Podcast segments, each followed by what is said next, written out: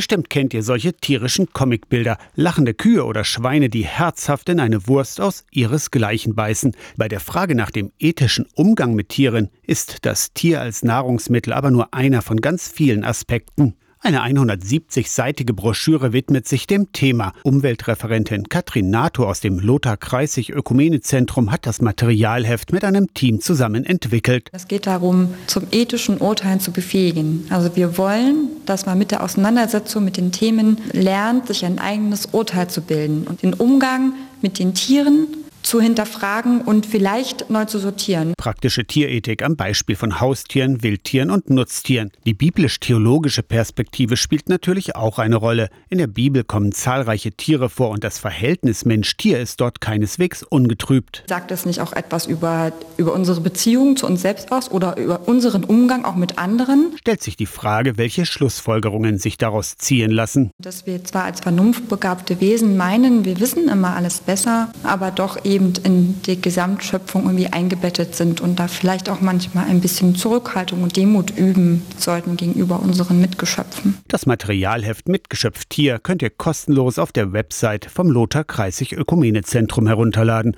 Aus der Kirchenredaktion Torsten Kessler, Radio SAW.